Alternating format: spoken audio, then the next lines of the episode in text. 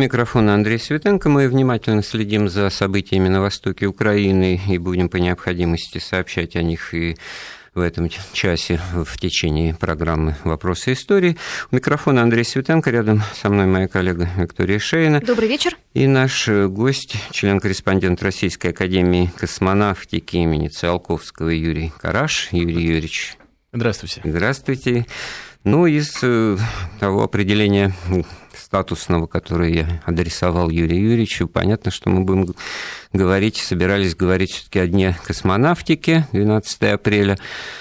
Не смогли мы в свое время к 8 марта поговорить о Юрии Николаевиче Гагарине, которому 80 лет в этом году исполняется. Было бы более справедливо да. к 8 марта говорить о Валентине Иване Гагарине, все-таки его супруге. Ну, тоже вам, вам, кстати говоря, виднее. Вот как вы думаете, вот какой бы вы вопрос нашим слушателям адресовали, пока я, подумайте, пока я номер прямого эфира напомню, 232 15 59, код Москвы 495, 232 15 59 и номер для смс-сообщений 55 33, плюс слово «Вести» в любой транскрипции. Надумали? Да, конечно. Я бы задал им, наверное, один вопрос – Скажите, с вашей точки зрения, зачем России нужна космонавтика? Зачем России нужна космонавтика? Космический вопрос. Во всех смыслах. Знаете, никого, вот смешно да. прозвучит, что никого не хочу обидеть лично. Ну, ну, ну, не космической или глупости вопрос. Нет. Э, с учетом того, что происходит сейчас э, в российской космической отрасли, с учетом того, какое отношение со стороны государства наблюдается к космонавтике, мне кажется, самое время задать этот вопрос и людям, и нашему правительству. Да Скажите, для, вот зачем нам Для нужна многих она уже законсервирована в сознании. То есть э, вот кто бы знал, кто там сейчас на орбите вращается. То есть, ну, какой-то знать, даже не уверен, что, что знают, что что-то там происходит, и, и полеты происходят. Мне кажется, как затопили, да? сразу же после этого и э, пропал Когда-то что-то затопили, да. вот говорили об, о станции советских времен, а то, что МКС э, существует, и, и полеты туда совершаются, и там на постоянной основе прибывают, так сказать, команды интернациональные, это как бы совершенно мало кого волнует. Почему? Потому что они там ничего особенного не, не делают? Ничего абсолютно не делают. Там очень много времени тратится именно на техническое обслуживание станции. А что касается науки, ну, я процитирую слова одного из наших космонавтов, Михаила Тюрина. Кстати, он сейчас в очередной раз летает вот на борту станции. Михаил Тюрин, наш космонавт. Да, вот он сказал, что Россия делает на станции науку на уровне курсовой для второго курса института. То есть в предыдущем полете выращивали стрижей, в этом перепелов, в следующем будут воробьев, э, ну и, соответственно, Э, Отнютины глазки, У горох, меня по принципу игры далее. в шахматы рождается, естественно, желание играть, в данном случае, за белых, все таки наверное, защищать. Только, только не делайте ходами конем. И ход конем. Ну а что, законсервировать все до лучших времен, пока, значит, какой-то ум изобретет, там, я не знаю, новый двигатель или возможность перемещаться до Марса за неделю. И тогда вот так вперед полетели. Да? Видите ли, восстанавливать утраченные вот, навыки значительно труднее, чем их не терять. Ну, слава богу. Поэтому, поэтому Это хотя бы вот, для этого? Да, вы знаете, ну вот поэтому вот мой, мой вопрос первый, он э, носит космическую фундаментальность. Вот зачем нужна космонавтика? Потому что если для того просто, чтобы пускать пыль в глаза, говорить, мы великая космическая держава, ну давайте так и дальше будем продолжать гонять технику полувековой давности. Кстати, вот Союзу, э, ракеты-носители, а не кораблю, через несколько лет, э, после 2017 года, пойдет уже седьмой десяток. Ну, вот, знаете, есть, э, есть такие там, американские телесериалы, вот «Теория большого взрыва», в данном случае, да, не да, сочтите да. за рекламу, там очень эта тема звучит, там один из главных героев как раз совершает совершает космический полет из Байконура на нашем корабле. И вот единственное, что они, так сказать, демонстрируют в отношении своем к российской космонавтике, это вот такое пренебрежительное похмыкивание на том, что там ракеты полувековой давности, значит, и, и в общем-то, и посадки нет, и надо с парашютом, и все это анахронизм, но своего-то у них ничего нет вообще. Нет, э, у них свои, видите ли, так можно говорить, если жить только сегодняшним днем. И не знать, что происходит в Соединенных Штатах. А у них не подходит четыре новых типа пилотируемого космического корабля. Через пару лет начнет летать пилотируемый дракон, который в настоящее время уже совершает успешные миссии к МКС и обратно в автоматическом... А летать куда? А? А летать куда? На околоземную пока, пока, пока на околоземную орбиту, совершенно, ну, пока на МКС, потому что МКС вперед. будет до 2020 года, будем надеяться, летать. После «Дракона» а, идет мини-шаттл Dream Chaser, потом идет корабль Боинга CST-100, и затем уже идет Орион, который разрабатывается непосредственно НАСА. То есть до 2020 года американцев будет 4 корабля. Ну вот история учит, нам не учит, опыт показывает, не показывает, но когда вот эта пауза, я думаю, мало кто вот сейчас воспринимает всерьез, когда-то там это еще будет. Вот она данность, она, кстати говоря, длится уже, наверное, там, ну, лет 10, э, ну, 5-6-то точно, mm-hmm. да, вот, и в этом смысле кажется, вот это тоже аберрация сознания, то, что так будет э, всегда. Наши ракеты, они пробированы, они испытанные, они, может быть, в своем роде непревзойденные, они же каждый раз новые. Это не значит, что они там 50-летней давности по идеологии своей получаются. Ну а что, зачем, так сказать, лучшее враг хорошего? Ну, если так, чего мы, собственно говоря, до сих пор не ездим на крестьянских телегах? Очень надежная техника, кстати говоря. Мерседес может сломаться, а вот телега ну, кстати, нет. и ездят там, где это эффективнее, да, и почему а бы нет? Где? Да. Я просто... Ой, да даже в Подмосковье я, я видела. В Ютубе видел, как ну, в белорусском городе такая, значит, тачанка. Ну, наверное, наверное, да. наверное, наверное, по этому поводу нужно сожалеть, а не гордиться, что до сих пор у нас в Подмосковье в столице ездят на крестьянских телегах что у меня все-таки такое есть ощущение, что за время, прошедшее со времен появления крестьянских телег, человечество изобрело более эффективные и комфортные транспортные Юрий средства. Юрьевич, ну, как-то хочется вас все-таки призвать к чувству гордости, особенно в день космонавтики. А я горжусь. День сразу... Первый спутник Юбилей наш, Гагарина первые собаки вот, давайте наши. про это вот, говорить. А вот если бы это было, не дай бог, э, не первое, а вот что называется ноздря в ноздрю, ну, недели позже. Потому а что ведь могло быть. Могло быть, да, потому что вот это вот окошечко там, значит... С 11 по 17, по-моему, они собирались. Вот, это верно, так сказать? Нет, нет, Или никакой, это фейк какой-то, астрономическое... что американцы опоздали, просто могли бы 12, то есть не 12 там, а в первую неделю апреля полетели, угу. а следующее окошечко у них открывалось там в начале Вы знаете, мая. это не связано совершенно ни с какой астрономией, это связано исключительно с просчетами космической политики Соединенных Штатов. Дело в том, что президент Эйзенхауэр совершенно не придавал какого-либо значительного э, политического веса предстоящему запуску космических аппаратов на околоземную орбиту, в том числе и пилотируемых космических кораблей, считал, ну, ну, это просто всего лишь еще одно достижение науки и техники, а вот как, того политического резонанса, который оно может вызвать, он как-то совершенно не предвидел, в отличие от советского руководства. И, и от Кеннеди, Никита Сергеевич... который потом, а? и от Кеннеди, который потом ну, стал... с Кеннеди да. попозже. Там, да, и поэтому что... Никита Сергеевич Хрущев прямо говорил, что вот он этими космическими Но в 1961 году уже президентом был уже Кеннеди, но он пожинал плоды вот такого... Ну, абсолютно вот, правильно, э, абсолютно правильно. Кстати, Нерасторопности да. Эйзенхауэра. Совершенно верно. Кстати, не забывайте, что первый полет американцев был суборбитальный, Алан Шепард. Э, но в любом случае, если бы первым в космос отправился бы Шепард, то американец был бы тем, кто первым пересек границу между Землей и космосом. Она условно проходит вот тогда было очень тяжело бы доказывать, что это был, не, был в их варианте неполноценный Да, полет. конечно. Все есть... первый значит первый. А, а суборбитальный, суборбит... если кто не понял, это подскоки, как Совершенно верно. Он подскочил где-то на высоту около 170 километров и затем также и спустился. В, в акваторию Тихого океана, то есть да. стартуя с Атлантики. Вот получается такой подскок загогулина такая. У нас полновесный орбитальный полет вокруг Земли. А, Юрия Николаевича Гагарина. Но я хотел сказать, Юрий что так... А, Юрий Алексеевич, господи, да. Юрий, Юрий Николаевич, ну, я... это небольшая оговорка. Юрий Николаевич Коптев – это первый э, гендиректор просто, Российского да, космического агентства. Гнев, вот я уже читаю вот этот праведный совершенно, абсолютно Юрий Алексеевич. А, мне уже приходилось вспоминать, как-то я готов сделать и сейчас, что вот эти вот в детском восприятии этот день у меня отложился, когда незнакомые люди на улицах подходили подходили друг к другу и говорили, запустили, вот, да. запустили, вот, как родные, как знакомые. Совершенно верно. И передавали, что вот Гагарин, Юра, а вот то, что Юра Юрочка, он стал ну, своим, родным, вот, действительно для всего советского народа.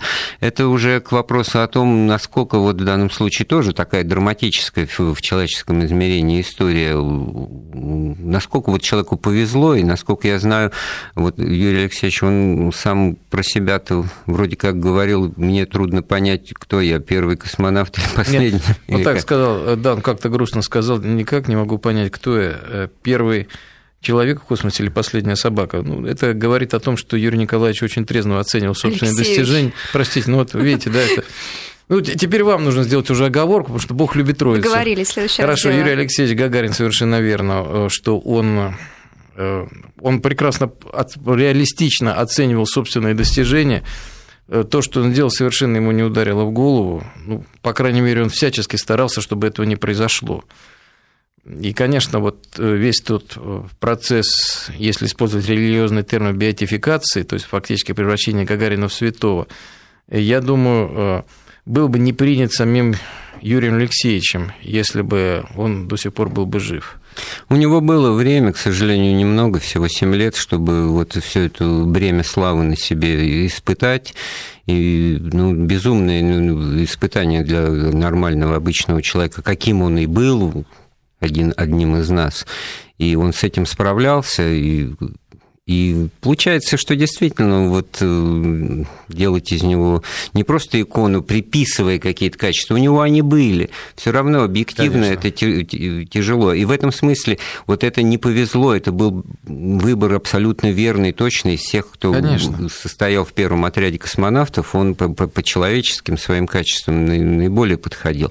А вот такая тонкая вещь, такая тонкая грань, профессиональное умение, ведь известно, что Герман Степанович Титов, он, так сказать... Лучше подготовлен был вот, да, ну, Генерал такие... Каманин считал Германа Титова более сильным, и как и физически, и профессионально. И э, он считал, что на второй полет, который, безусловно, продлится больше, чем один виток, нужно назначить более сильного космонавта. Вот это точка зрения Каманина. Э, конечно, сложно сказать э, на 100%, какими мотивами руководствовалось партийное руководство Хрущев, Э, какими мотивами руководствовался Королёв, когда выбирали Гагарина. Но вот Каманин считал, что Титов был более сильным. Может быть, еще то, что думали, первый полет может завершиться не возвращением, ведь были же три телеграммы заготовленные, да. отправленные во все официальные средства массовой информации, одна из которых, в общем-то, сообщала не, о трагической ну, тогда гибели. получается, что как бы вот что вы пожертвовать вот таким и не, э, да. недаким нет. В данном случае вот, ну, действительно, вот я просто встречал такое, ну, расхожее в свое время трактовку выбора, что Королёв, так сказать, вот эту улыбку оценил, так сказать, беседуя с ними, ну, тогда еще был. сугубо на секретном положении находившимися, он, так сказать, присматривался и пытался угадать, кто справится, кто, кто, кто вот этот на щите-то, так сказать, и со щитом, как бы то ни было, окажется достоин. Я просто параллельно читаю, что нам пишут слушатели. Ну, они еще раз пеняют, но мы уже давно говорим, Юрий Алексеевич, так что все, забудем про это. Космические исследования – это всегда самое острие технической мысли, не окр на будущее земное, в кавычках, применение. Древняя Р-7 уже давно не, на, э, не то, что нам нужно. Дмитрий, Москва, это как бы, так сказать, подтверждение вашей мысли, Юрий Юрьевич. Ну, я не единственный, который эту мысль разделяет. Так, собственно, думают все те, для кого космонавтика – это не просто памятник советским достижениям. Вот пускай дальше эта полувековая техника или там 60-летняя техника продолжает летать. Таким образом будем отдавать прошлое Советскому Союзу, а для которых космонавтика – это инструмент подъема, с одной стороны, науки и техники, а с другой стороны, авторитета и престижа государства. А если относиться к космонавтике именно как к такому рычагу, так давно уже пора идти в дальний космос, за лунную орбиту – целиться на Марс и дальше, ну хотя бы до Марса. Вот сейчас уже можно на современном уровне развития космической науки и техники начинать реальную практическую подготовку к полету на Красную планету. Мы об этом э, поговорим, насколько я знаю, что тут и планы обнародуются, и проекты вполне конкретные вроде бы существуют, но мы сделаем это после выпуска новостей. Микрофон Андрей Светенко, моя коллега Виктория Шейна и наш э, сегодняшний гость, член-корреспондент Российской Академии Космонавтики имени Циолковского Юрий Караш. Вот Юрию Юрьевичу мы адресовали вопрос о том, что, ну, правильно он говорит, что надо идти дальше с околоземной орбиты. Это, в общем-то, 50 лет можно было бы уже выйти за пределы, и э, Луна уже давно покорена была. А есть ли это реальные проекты? Есть ли жизнь на Марсе? Если, ну, то, что она есть, как-то уже известно. Ну, на этот вопрос, по-моему, пытался ответить персонаж из кинофильма «Карнавальная ночь». И, в общем, ответа э, с тех времен более конкретного и четкого на данный вопрос э, дано не было, к сожалению, большому, хотя, конечно, Curiosity и э, его предшественник, это Spirit и Opportunity, вот эти вот знаменитые марсианские роверы, Э, нашли строительные блоки жизни, это серый углерод, кислород, азот, водород и фосфор на Марсе, то есть э, либо жизнь могла там быть, либо была, либо, возможно, где-то еще есть. Но возвращаясь к конкретным проектам, ну да, ракетно-космическая корпорация «Энергия» разработала проект об облетно-орбитальной миссии к Марсу, но пока не будет э, политической поддержки данному проекту, сопровождаемому соответствующему, соответствующей финансовой поддержки. Абсолютно верно. Ничего не будет. Ну, нетрудно было догадаться. У нас есть звонок. Валерий, мы вас слушаем. Добрый вечер. Э, добрый вечер. Вот там был вопрос в начале вашей передачи. А, спасибо за интересную тему. Э, как бы нужно было бы, чтобы развивался космос у нас в России?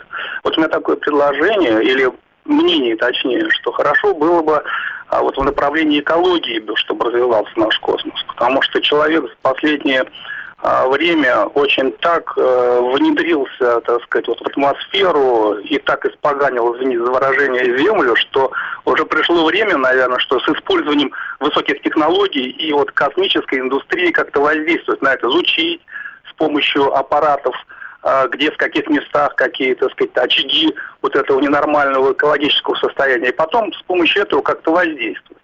Вот, потому что вот уже, так сказать, бывает так, ну, в таких больших городах в мире, а, вот даже, да и в Москве даже, вот иногда в центре, так сказать, находишься, а, иногда такое мнение возникает, что, наверное, скоро уже без противогаза там по центральным улицам ходить будет а, сложно. Поэтому вот хотелось бы как бы, чтобы космос – а, с Божьей помощью он да. помог бы человеку восстановить то, что он, так сказать, испортил. Да, спасибо, Валерий. Ну, действительно, ведь масса же утилитарных целей, не стоит никуда далеко летать, вот э, осваивая и решая земные проблемы, да, руководя, наблюдая как-то из космоса, по-моему, логично тоже. Вполне. Э, с одной стороны, да, с другой стороны, то, что предложил э, уважаемый, позвонивший в студию, Валерий, да. уважаемый Валерий, это не столько исследование освоения космоса, сколько его оземления, то есть использование околоземного пространства в земных целях. Но зато надо... это будет э, польза ну, для Земли. А конечно. ведь человеку-то... Вот в Солярисе, как там здорово было сказано, угу. человек... Э, Мы нужен человек, расширить... и Земля его родина, да, вот, а все остальное его интересует а, постолько постолько. Он так, там было так сказано, мы не столько пытаемся освоить космос, сколько пытаемся расширить Землю до его пределов. Да. Э, видите ли, в чем дело? Да, конечно, это прекрасное предложение, но не нужно забывать, что все-таки главная цель космической деятельности, стратегическая, это расширение среды обитания людей за пределы Земли. С вами согласна биоэнерготерапевт Алла, который нам пишет, ну, как бы вот возмущаясь на постановку вопроса изначально, ну, она такая умеренно провокационная была, зачем космонавтика, а следующий вопрос, а зачем наука? От нее какой толк и смысл это, практически. Видите да? это прекрасно. Вот я специально поставил этот вопрос такой немного провокационной. провокационной тональности, совершенно верно. Потому что если вам нужна наука от космоса, так какого... Лешего. Да, спасибо, спасибо. Вы меня спасли. Так какого лешего вы до сих пор продолжаете гонять по орбите космические паровозы? Вот этой космические станции, простите, но первая была запущена в 1971 году, с учетом Скайлоба это уже девятая космическая станция. Мы читаем статью Дмитрия Рогозина. Ну, понятно, что не он ее писал, но все-таки он хоть прочитать ее должен был бы, да, что ему, что ему вкладывают в уста. Он предлагает расширить наше присутствие в околоземном пространстве. Ну, дай бог, чтобы он имел в виду просто спутники только, да. Ну, а если пилотируемая космонавтика, которая является основой нашей космической деятельности. Что, еще одну станцию построим? Будем а, запускать 10 союзов? А вот смотрите, прямо в масти вопрос рассуждения Евгения из Петербурга. Скажите, почему нельзя было сделать для МКС совместную орбиту Земли с Луной? Как много бы интересного и полезного было бы открыто? Вот. То есть, чтобы он летал и вокруг Земли, и вокруг Луны. Но да. это надо поговорить с баллистиками. Мне кажется, это все-таки не ну, совсем. Ну, так... какой-то. Не совсем. Ну. Да, но я так думаю, что для этого потребовалось бы значительно больше энергозатраты, э, чем требуется для поддержания полета МКС. Теоретически сделать ну, такое да. возможно, да и практически тоже. Кроме только всего прочего, зачем. если бы вот те лунные экспедиции, хотя молодые юные люди, они вообще, так сказать, очень скептически относятся к информации о том, что люди были на Луне. Да, я встречал несколько раз попадал в ситуацию, когда мне просто не верили, что это было, все это сказки, там, научные фантастические фильмы. Так если бы вот они там что-то полезное для земной жизни, так сказать, нашли бы, то уверяю вас, там бы да. летали бы. Была летали бы база бы, и все. Конечно, Луна это интересно, но не нужно забывать о том, что ее главный ресурс это ее близость к Земле. То есть вот посмотрите, поднимите глаза к небу, вот она Луна. То есть до нее можно дотянуться при современных технологиях рукой. Так что ж вот. не дотягиваемся? А, понимаете, ну, а вот, вот, вот там, Андрей правильно ставит вопрос. Понимаете, если вы до чего-то можете дотянуться рукой, у вас никогда не возникнет желания научиться прыгать, чтобы достать это. Я вас За... поняла. Вы знаете, сейчас у нас есть еще один звонок. Виктор у нас Давайте. на проводе. Добрый день. Да, алло, здравствуйте. Слушаем вас. Э, да, извините, я воспользуюсь такой возможностью. Летке дочке привет передам, она тоже слушает.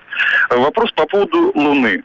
Вы знаете, я с вами не согласен по поводу расстояния, что близко и можно было бы допрыгнуть, но мы не хотим. Э, всем известна общедоступная информация о том, что люди на Луне побывали.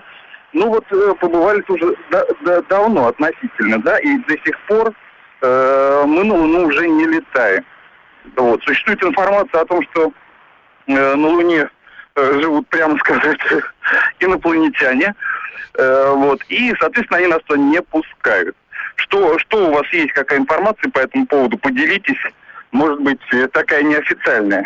Спасибо. Нет, извините, да, я очень хотел бы сейчас э, сказать нечто такое. А после чего все забыли бы о событиях на Украине, только обсуждали бы эту информацию. Вы у меня ее нет. Э, никаких Да давайте официальных... придумаем, да потому что вот э, ну, ничего плохого, Виктор, спасибо нет, вам за звонок спасибо. и за приветы там. Ну, тут в режиме музыкально-развлекательного радио, где можно... Да, тогда, вы знаете, вот та женщина биоэнергетик, она свой телефон не оставила, давайте ей позвоним, она, по-моему, лучше, чем я, мы, и вы сможем, может рассказать о зеленых человечках на Луне это вот да, медиумы, там, эзотерики, они точно знают, что там кто-то живет. Ученые ну, вот еще один такой, нет. еще такой утилитарный подход, но вполне объяснимый. Я даже удивляюсь, почему я до сих пор не прочел это смс-сообщение. Вот смотрите, 150-200 километров от Москвы и Петербурга, и уже никакой мобильной связи. Почему? Вот спасибо, Дима, в основном, значит, вокруг Ух, Питера. Да. Вот э, а спутники, ну, а почему бы не осуществлять? Тут вполне годятся эти ракеты, которые усовершенствовать не надо.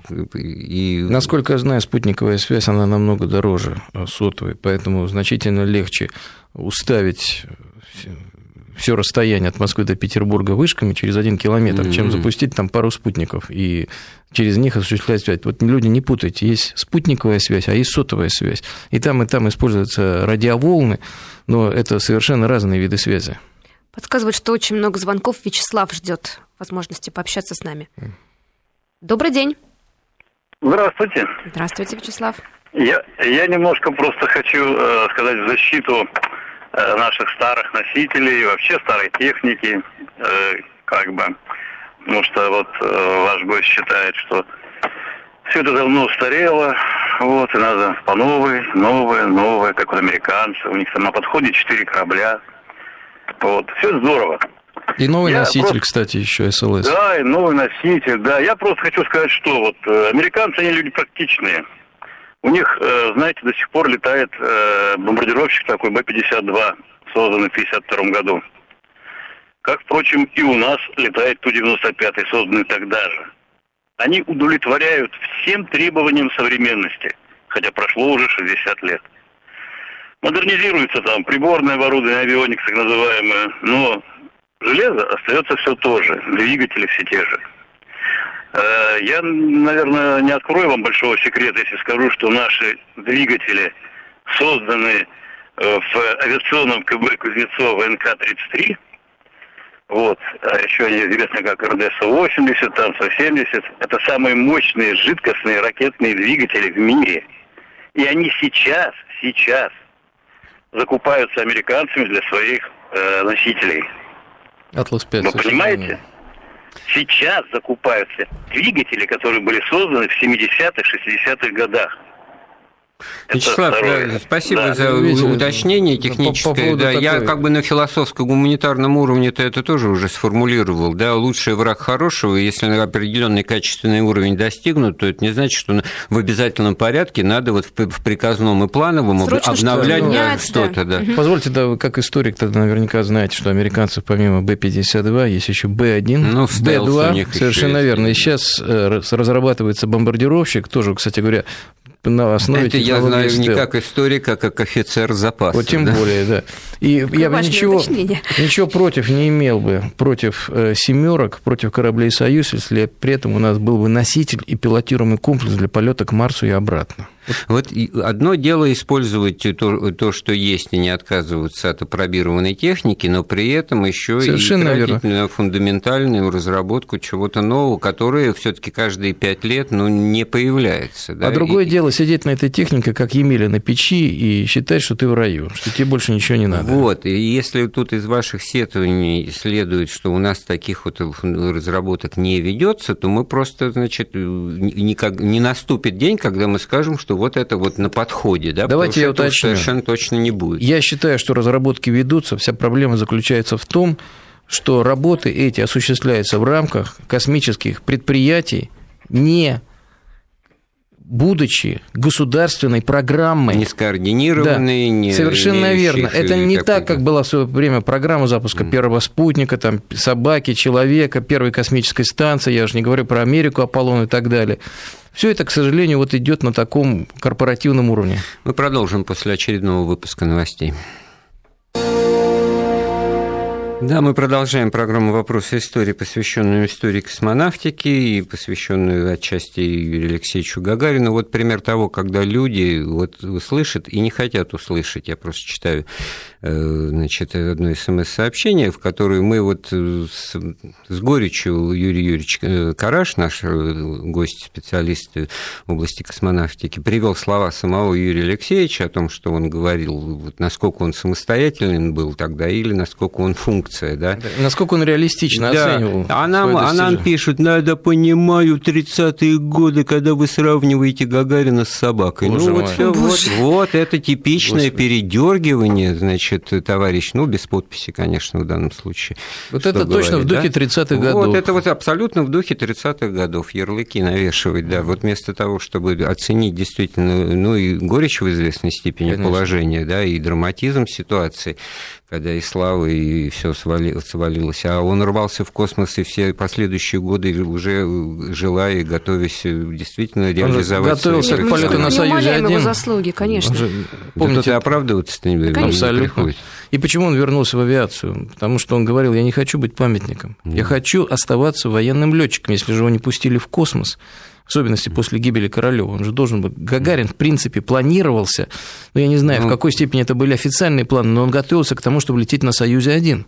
А чем закончился полет, всем известно, Комаров погиб. Ну, вот еще один такой очень показательный перекос для патриотического сознания. Значит, для меня космос – это дверь в вечность. Наша страна должна быть первой в освоении Солнечной системы и галактики, а пусть остальные прозябают на Земле. Это как это? Не знаю, это пусть остальные... прозябают на Земле, а я за космос. Простите, это кто, жители Гренландии, что ли? Им там зябко? Не, ну все правильно, я совершенно согласен. Но для ну, того, чтобы быть первыми, для того, чтобы быть первыми, нужно идти вперед, а не стоять на месте. Кстати, то, что а мы делаем вперед? Вот, Дальний космос, но следующий это только вот Марс, потому что все остальное Марс либо слишком далеко, либо слишком негостеприимно. Это, кстати, не я сказал, сказал Карл Саган.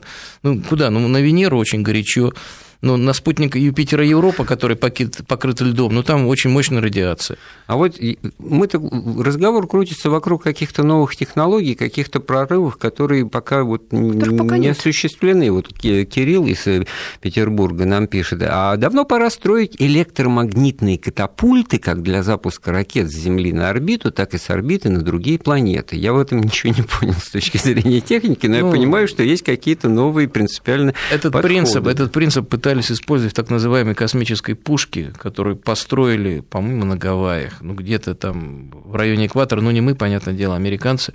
Вот, к большому сожалению, проект это так и не был осуществлен. Но теоретически это можно сделать, насколько я понимаю, пока экономически это и технологически То есть первые вот детские, так сказать, размышления о полетах там Мюнхгаузена на ядре на Луну, они, значит, вот неким образом Так вспомню Жюль Верна вот, из, да, из пушки Верна, на Луну, да. совершенно верно. Теоретически это возможно, практически достаточно сложно. Ускорения очень большие, сами понимаете, это вам не 4, там 5G на Союзе, это будет там 20 и более. Ну, тему вот нам Вячеслав звонил как бы с переходом mm-hmm. в военный космос и том, что ракеты на ней можно космический корабль с космонавтом, а может быть, это носитель для ядерной боеголовки. Да, технологии двойного исследования. Двойного использования. использования. Поэтому нам пишут, а Ангара, воевода в качестве ракеты-носителя, государственные задания на ядерные двигатели, американцы, закупающие наши двигатели, не способные повторить наши разработки, то есть нечего. О, Боже мой, это мне напоминает разговоры. Вот эти, извините, пиндосы, да, ну, и это вот так называют некоторые наши патриоты, они считают, что чем больше чем ты сильнее скорбишь Америку, тем ты больше продемонстрируешь любовь к России и свою силу. На самом деле все наоборот. Вот они кричат, да эти там америкосы, да что они там в космосе? надо уважать. Да. Это, это еще с хоккея школьного ну, во дворе. Знаете, они сейчас, они все-таки наши стратегические партнеры, по крайней мере, в космосе. И вот э, некоторые наши патриоты вопят, да что там американцы в космосе, да они даже до МКС не могут добраться. Но это люди, которые вот так вопят, они живут одним днем. Они не видят не то, что дальше собственного носа, они вообще слепые вообще ничего не понимает в космонавтике, если не знает о том, что происходит по ту сторону океана. Вот. Ну, в данном случае мне пришла в голову так примеряющая сентенция, что значит, пессимист – это, как правило, хорошо информированный оптимист. оптимист да. Да? А, нам подсказывают, что Леонид э, хочет пообщаться с нами. Добрый да, вечер. Здравствуйте. Добрый вечер. Я вот э, хотел сначала пожелание такое высказать, а потом вопрос задать. Э, значит, пожелание такое, что вот хотелось бы услышать какого-нибудь ученого, астрофизика, ну, например, как вот Леонид Ксанмалити, про вот, чтобы он рассказал там про темную материю, темную энергию, квазар, удары там и так далее, да, потому что ведь сейчас э, говорят, что чуть ли не у каждой звезды есть своя Земля, только где, только на одной жизни уже закончилась, а на другой еще не началась. То есть вот как бы вот э, какое-нибудь продолжение вот по поводу дальнего космоса, да, э, именно мнение ученых услышать. И, и вопрос, значит, вопрос по поводу Луны и по поводу Марса. А, вот на Луне обнаружен гелий-3, да, то есть хороший источник топлива, замечательный. Возможно ли его сюда, так сказать, использовать, то есть перевести на Землю? И возможно ли что-то обнаружить на Марсе и то же самое как-то использовать или перевести на Землю.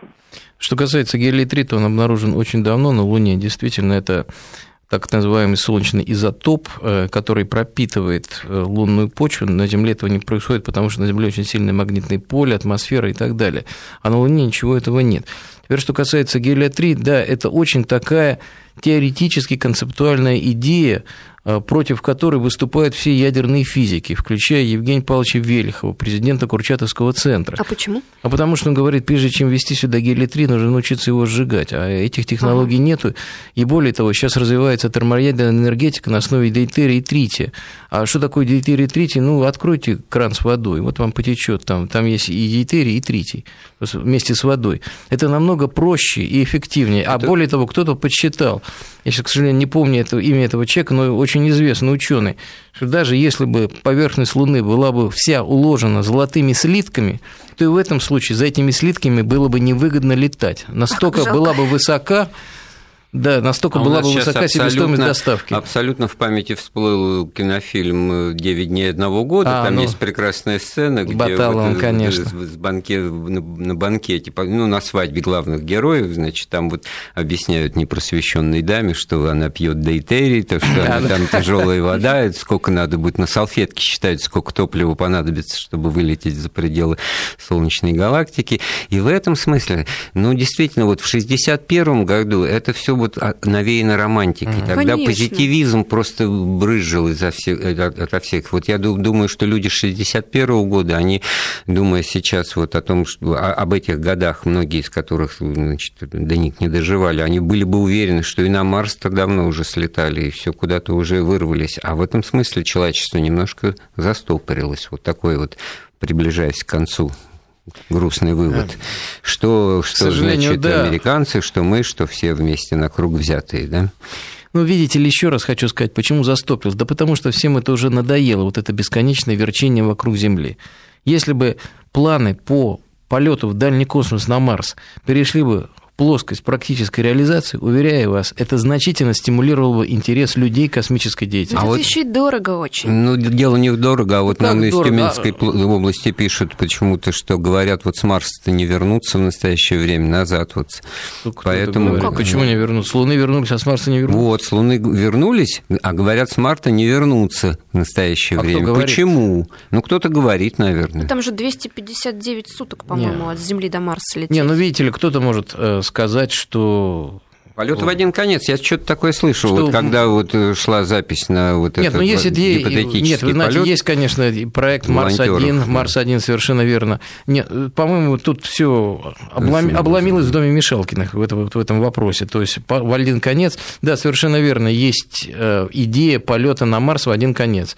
Эта идея уже осуществляется вот компанией отвеч... Марс-1, совершенно верно.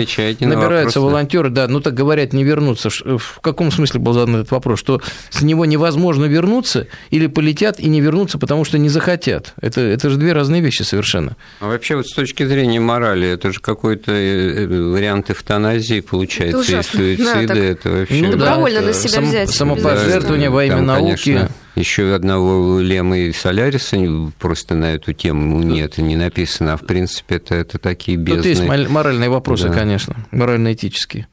Есть мирный космос, есть космические войска, их техническое состояние столь же удручающее, Ольга, Ольга, но я даже не берусь э, требовать ответа от Юрия Юрьевича у нас, потому что ну, мало ли какие военные секреты вдруг расскажем. Спасибо за понимание. Есть еще один звонок, успеем? Да, попробуем. Добрый вечер, минута. Виктор. Да, Виктор, да. А, здравствуйте. Мы вас слушаем. Алло. Да, да мы пожалуйста. Да? да, конечно. А, здравствуйте, ведущий, здравствуйте, уважаемый гость, Виктор Санкт-Петербург. Я бы немножко, к сожалению, на конец программы, но немного негативно хочу ответить на ваш вопрос. Э, к сожалению, Российской Федерации, э, не России, с моей точки зрения, Россия в 91 году развалилась, а Российской Федерации космос не нужен. Вот э, моя мать, она была один из разработчиков программного обеспечения для Бурана. Можете набрать в Яндексе Буран и посмотреть. Да, да, да. Он на свалке сейчас валяется. А это, между прочим, первый первый э, беспилотник, который полетел в космос и вернулся обратно. Э, соответственно, и с моей точки зрения, пока мы не начнем э, уважать свою историю, в первую очередь историю Советского Союза, который вывел нас в космос, пока у нас э, фанеркой прикрывается мавзолей, вот на 9 мая мы опять Ну, понятно, вы как-то связываете это получится. с политическим строем, с властью, с тем, что называлось Советским Союзом. Вашим... Спасибо за вопрос в любом случае. В вашем понимании это была да. Россия, Российскую империю. Надо бы тут вспомнить. Я как, хотел тоже такую страну развалили. Виктора. Да. Пока мы не, не то, что пока мы не начнем уважать свою историю, а пока мы не начнем уважать себя как современное, высокоразвитое государство, которое без науки не может считаться вот таковым. Здесь вот действительно минута остается. Вот философия философский вопрос. Если постоянно глядеть в прошлое и программу, ну, мне как профессиональному историку, я в данном случае против себя работаю, но я прекрасно понимаю, что только на, на прошлом это один взгляд, Абсолютно. одна тема. Надо смотреть в будущее. Вот это будущее в советской стране было, вот это вот тоже ответственно говорю, нет, как нет, человек было. большую часть жизни проживший в советские времена. То есть были нацелены в будущее, это был позитив, то, чего к нам очень не хватает сейчас при всей, да. так сказать, вот этой составляющей, которая обращена в прошлое, в ностальгию и уже, так сказать, возвеличивание всего того, что там было. И поэтому вот смысл нашей передачи сугубо исторический, но вот сегодня получилось так, что... Научный. Научный взгляд в будущее да. космос. Ну, космонавтика. Спасибо большое. Этого. У нас в гостях э, был Юрий Юрьевич Караш. Программу подготовили Виктория Шейна Андрей Светенко. Слушайте вопросы истории.